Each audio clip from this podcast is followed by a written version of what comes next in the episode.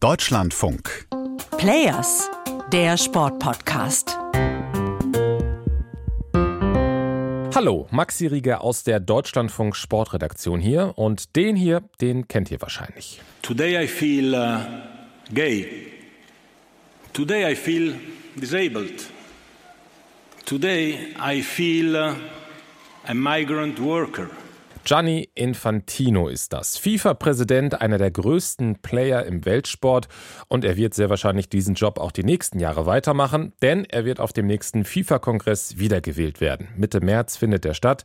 Aber kein großer Player kann ohne die kleineren Player auskommen. If I was like a fan, I'm in a bar, having a drink with some friends and I start talking like, hey, FIFA's doing a great job, etc. I mean, in five minutes nobody's talking to me. Wenn ich als Fan in einer Bar wäre und mit ein paar Freunden was trinken würde und ich dann sage, die FIFA macht einen tollen Job. Nach fünf Minuten würde keiner mehr mit mir sprechen. Dieser Mann heißt Egbert Lackle und er ist kein einfacher Fan. Er ist Präsident des Fußballverbandes von Aruba, einer kleinen Karibikinsel vor der Küste Venezuelas, mit 28 Fußballvereinen. Zum Vergleich, in Deutschland gibt es mehr als 24.000. Aber bei der Wahl zum FIFA-Präsidenten ist das egal. Die Stimme von DFB-Präsident Bernd Neuendorf hat genauso viel Gewicht wie die von Egbert Lackle. Und Lackle wird Infantino auf jeden Fall wählen. Deswegen stelle ich ihn euch in dieser Episode vor, weil man an ihm gut erklären kann, warum sich Gianni Infantino so gut an der Macht halten kann und weil Lacley selbst Korruption im Weltfußball erlebt hat.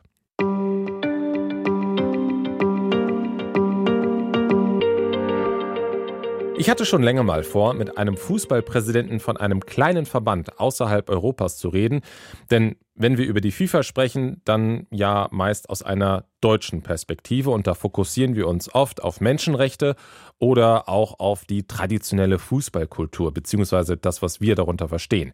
Und das ist natürlich auch gut so, gerade in Bezug auf die Menschenrechte, aber die FIFA ist ein Weltverband und deswegen gibt es viele Menschen, die mit anderen Augen auf die FIFA gucken. Und mit so jemandem wollte ich sprechen. Aber das ist gar nicht so einfach. Eine ganze Reihe Anfragen sind einfach ins Leere gegangen, bis dann nach einigen Wochen Egbert Lackle tatsächlich zurückgeschrieben hat und wir uns dann in einem Videocall zusammengefunden haben. Nach Aruba fliegen war dann doch nicht drin. Then I became president in July 2021. Lackle ist Mitte 50 und seit 2021 Präsident, also ist noch recht neu im Amt, aber schon sehr lange im Fußball aktiv. It's the best sport there is. Es ist der beste Sport, den es gibt. Es ist der erste Sport, den ich gemacht habe und der einzige, den ich wirklich mochte. Das erste Mal, dass ich Fußball gespielt habe, wusste ich, das ist mein Sport.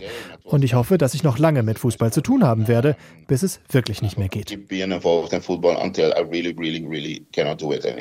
Das erste Mal Fußball gespielt hat er übrigens nicht auf Aruba, obwohl er da geboren ist, sondern in den Niederlanden. Aruba gehört nämlich zum niederländischen Königreich. Und Lackleys Familie lebt für einige Zeit in Europa und Lackley studiert dann auch in den Niederlanden. Da wird er auch Schiedsrichter, fängt an, Jugendmannschaften zu trainieren und als er nach Aruba zurückkehrt, wird er dann schnell Funktionär. So viele Menschen gibt es ja auch nicht, die solche Posten übernehmen können und wollen.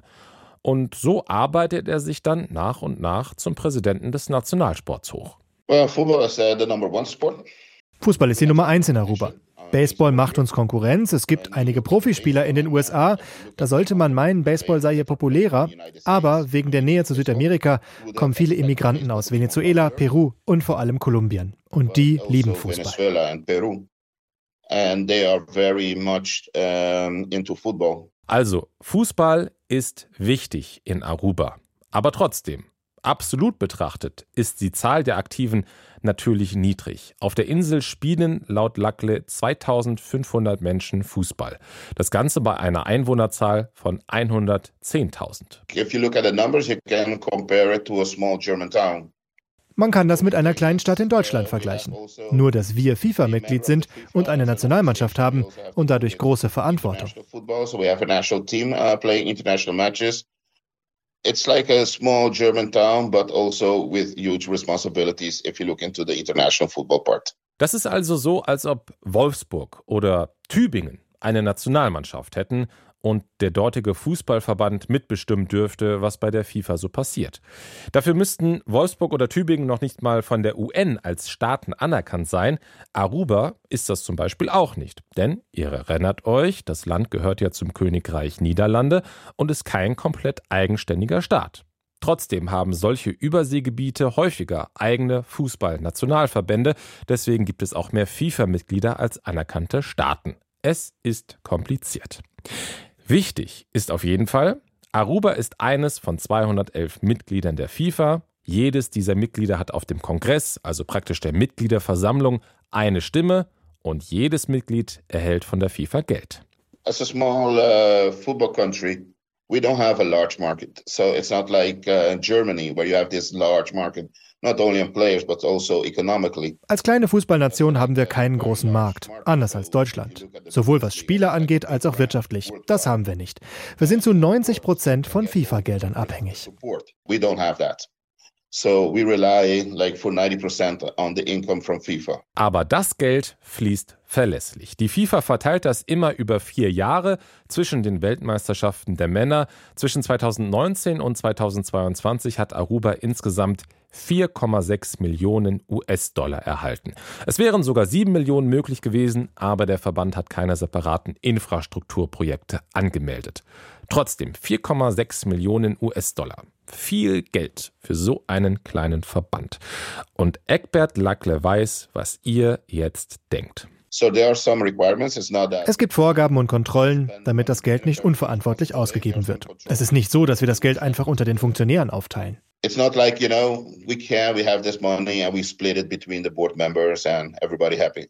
It doesn't work like that. Denn das ist natürlich das Vorurteil, das spätestens seit dem FIFA-Skandal 2015 vorherrscht Fußballfunktionäre sind korrupt.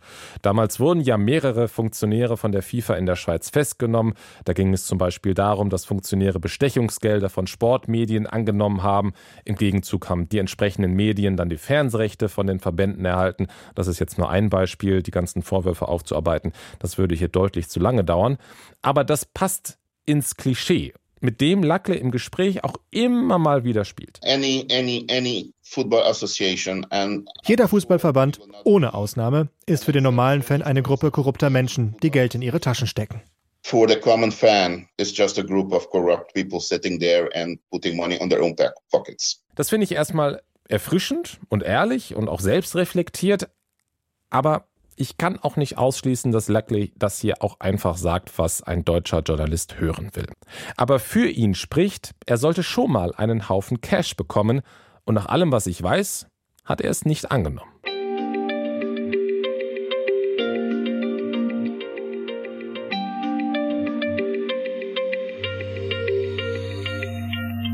Im Mai 2011 gibt es eine ungewöhnliche Situation. Die Wahl zum FIFA-Präsidenten soll stattfinden und Sepp Blatter, seit 1998 im Amt, hat tatsächlich einen ernstzunehmenden Gegenkandidaten.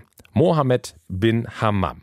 Katarischer Unternehmer, damals Präsident des Asiatischen Fußballverbandes und mitverantwortlich dafür, dass die WM 2010 nach Katar vergeben wurde. Bin Hammam macht also Wahlkampf. Er bekommt aber kein Visum für die USA, um dort bei der Veranstaltung des nord- und mittelamerikanischen Verbandes CONCACAF teilzunehmen. Und dann wurden alle karibischen Verbände zu einem Treffen eingeladen, was schon komisch war. Denn der CONCACAF hatte ja gerade eine Versammlung. Warum also jetzt nur die karibischen Verbände? Lackle ist damals Generalsekretär vom Verband in Aruba und fährt in dieser Funktion nach Trinidad und Tobago.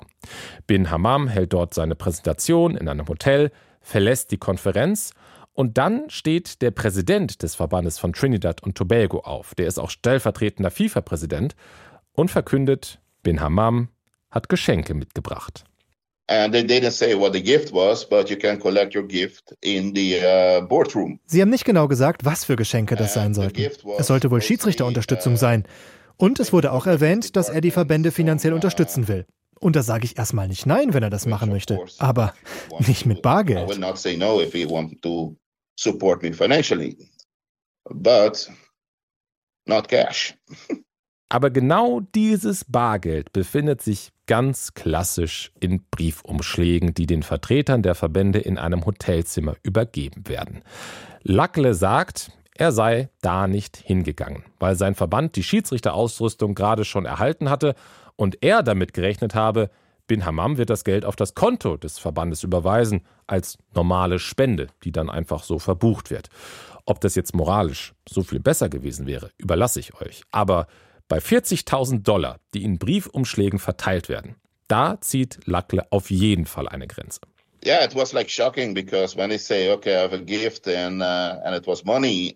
Natürlich bekommt man da Gänsehaut und fragt sich, passiert das gerade wirklich? Weil man spürt, dass das falsch ist. Da braucht man kein Experte für sein. Unter keinen Umständen akzeptiert man Cash.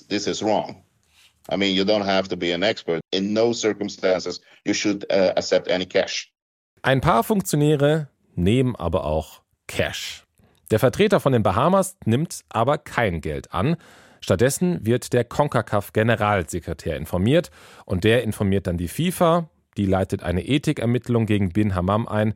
Der zieht sich aus dem Wahlkampf zurück. Blatter wird wiedergewählt und Bin Hammam nach langen juristischen Auseinandersetzungen lebenslang gesperrt.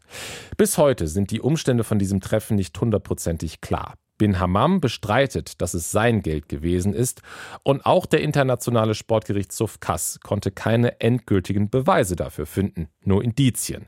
In diesem Kass-Prozess sagt Lackle übrigens auch als Zeuge aus. Theoretisch könnte es sein, dass Bin Hammam praktisch in eine Falle getappt ist und dass es das Geld vom zum Beispiel Verbandspräsidenten von Trinidad und Tobago gewesen ist. Der gerät allerdings durch dieses Treffen natürlich auch in Schwierigkeiten. 2015 wird er dann wegen anderer Vergehen von der FIFA lebenslang gesperrt. Ihr merkt schon, viele Skandale und das prägt natürlich auch das Bild, was in Deutschland von den Verbänden in der Karibik oft vorherrscht. What saddens me about that is how it was all presented was mich traurig macht, ist, wie das Ganze dargestellt wurde. Wir haben jetzt das Label der korrupten karibischen Länder. Aber eigentlich waren es karibische Länder, die aufgedeckt haben, was auch immer da abgelaufen ist. It was Caribbean countries that started the whole story, the everything to bring down whatever what was happening. Und das stimmt natürlich. Aber gleichzeitig haben eben auch genug Funktionäre damals das Geld genommen. Das Ganze auf die karibischen Verbände zu beschränken, wäre aber natürlich auch falsch. Korruption im Fußball gab es auf allen Kontinenten. Entsprechend groß ist das Chaos bei der FIFA. Es braucht einen neuen Präsidenten. Vier Männer treten bei einem außerordentlichen FIFA-Kongress 2016 gegeneinander an. Einer von ihnen Gianni Infantino. Und ich muss sagen, seine Bewerbungsrede damals ist schon ziemlich gut, weil Infantino genau das sagt, was die Vertreter der ganzen nationalen Verbände hören möchten. Das Geld der FIFA ist euer Geld. Es ist nicht das Geld des FIFA-Präsidenten. Es ist euer Geld. Ihr seid die nationalen Verbände und das Geld der FIFA muss für die Entwicklung des Fußballs dienen und für nichts anderes. Und mit diesem Versprechen gewinnt Infantino die Wahl. Und er hält das Versprechen. Denn während in den letzten vier Jahren unter Sepp Blatter eine Milliarde Dollar in die sogenannte Entwicklungsarbeit geflossen ist, waren es unter Infantino 2,5 Milliarden. Und in den kommenden Jahren sollen die Verbände nochmal 30 Prozent mehr bekommen. You can give an interpretation like buying votes, but it's not buying votes because man kann das als eine Art Stimmenkauf interpretieren. Aber es ist kein Stimmenkauf. Natürlich erhöht das die Unterstützung, aber die FIFA hat die Vorgaben verschärft, die wir erfüllen müssen, um das Geld zu erhalten. Also ja, aber ganz scharf sind diese Vorgaben auch nicht. Denn Luckleys Verband zum Beispiel hat zwar einen Jahresbericht online gestellt und man kann da sehen, für was der Verband Geld ausgibt. In dem Bericht steht dann aber auch, dass externe Rechnungsprüfer den Report nicht abgesegnet haben weil die Buchführung nicht gut genug war. Das Geld von der FIFA kommt trotzdem an.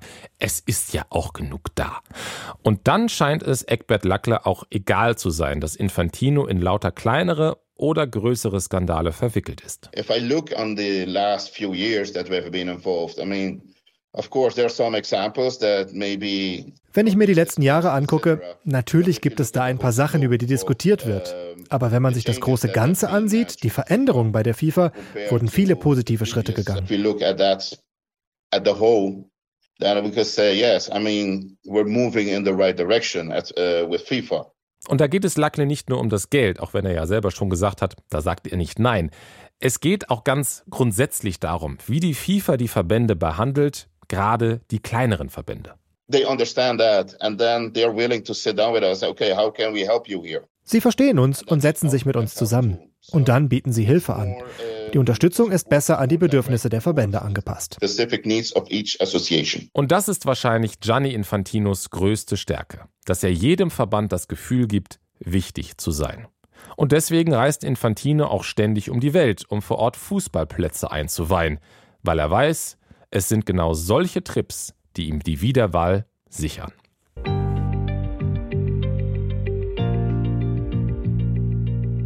Ich muss ehrlich gestehen, ich bin unsicher, wie ich Egbert Lackler einschätzen soll. Auf der einen Seite wirkt er reflektierter und offener auf mich als manch andere Funktionäre. Gleichzeitig spielt er das aktuelle Spiel natürlich mit, weil es ihm und seinem Verband nützt. Und er profitiert von einem System, das er nicht erschaffen hat, das er aber natürlich auch nicht ändern will. Denn man könnte theoretisch ja Entscheidungen im Weltfußball auch anhand von den Mitgliederzahlen in den jeweiligen Verbänden abhängig machen oder es zumindest abstufen, wie in Deutschland im Bundesrat. Dann hätte Aruba in der FIFA weiter eine Stimme, aber Deutschland vielleicht zehn. Aber dafür müssten Egbert Lackle und viele andere Präsidenten auf Macht verzichten. Und warum sollten sie das tun? Wenn ich Egbert Lackle wäre, ich würde auch Gianni Infantino wählen. Wenn ihr der gleichen oder auch einer anderen Meinung seid, schreibt mir gerne an players.deutschlandfunk.de. Wenn ihr mehr zu Gianni Infantino erfahren wollt, die Kollegen von Sport Insight vom WDR haben gerade eine halbstündige Fernsehdokumentation rausgebracht, wo ein paar der Skandale etwas näher betrachtet werden. Und wenn euch dieser Podcast hier gefallen hat, dann abonniert uns gerne, teilt die Folge mit euren Freundinnen und Freunden und ich sage bis zum nächsten Mal.